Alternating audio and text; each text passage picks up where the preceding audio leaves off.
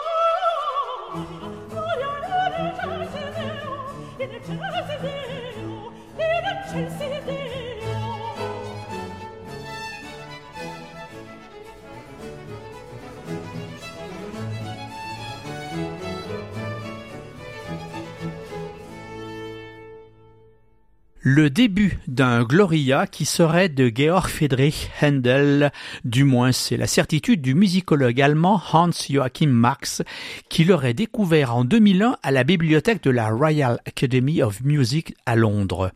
Nous venons d'entendre la première partie de ce Gloria dans l'interprétation de la soprane Stéphanie Revida, accompagnée par le concert de l'Hôtel Dieu que dirige Franck-Emmanuel Comte.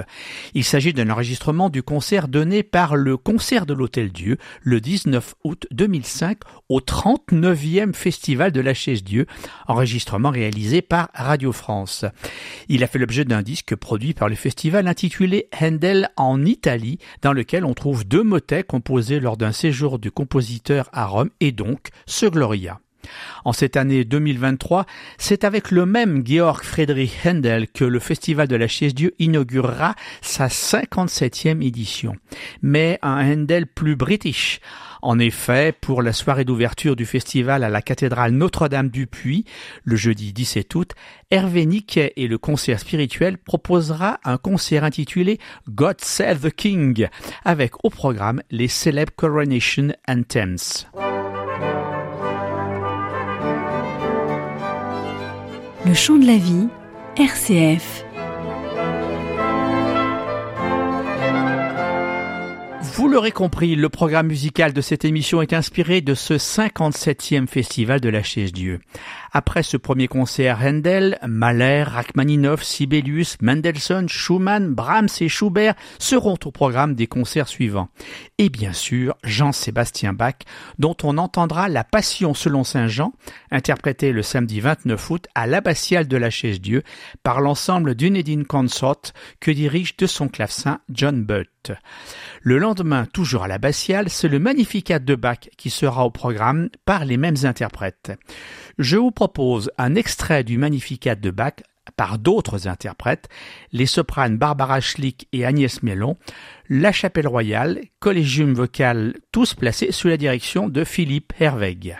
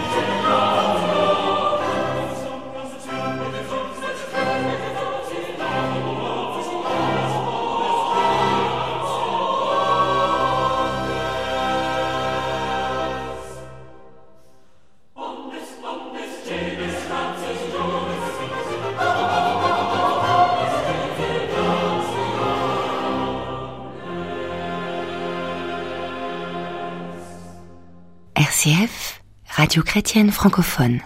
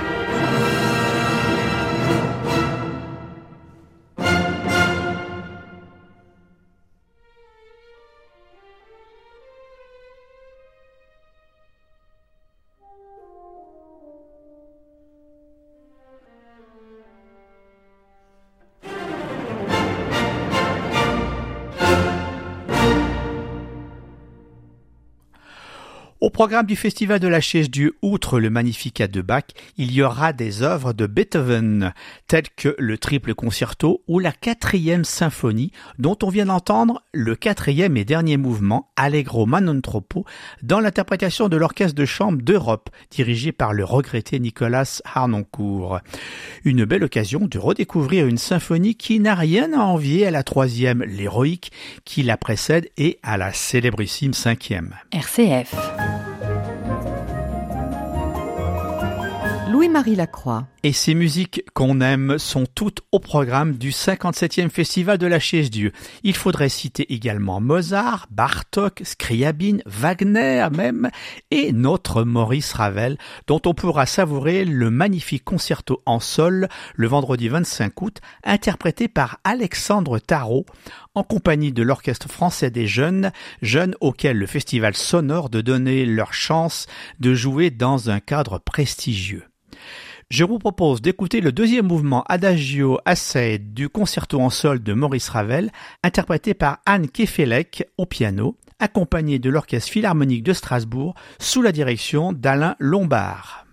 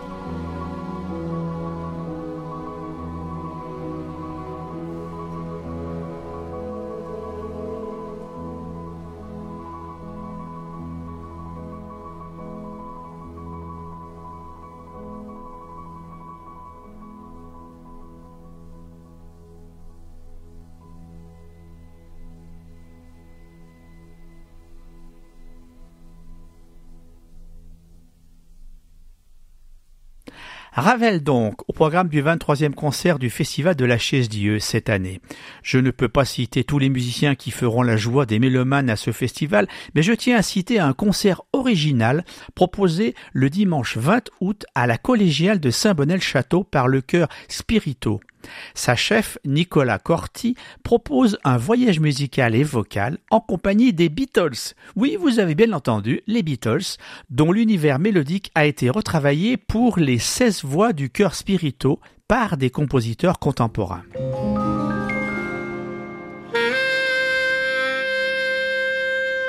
Voyager en musique sur RCF.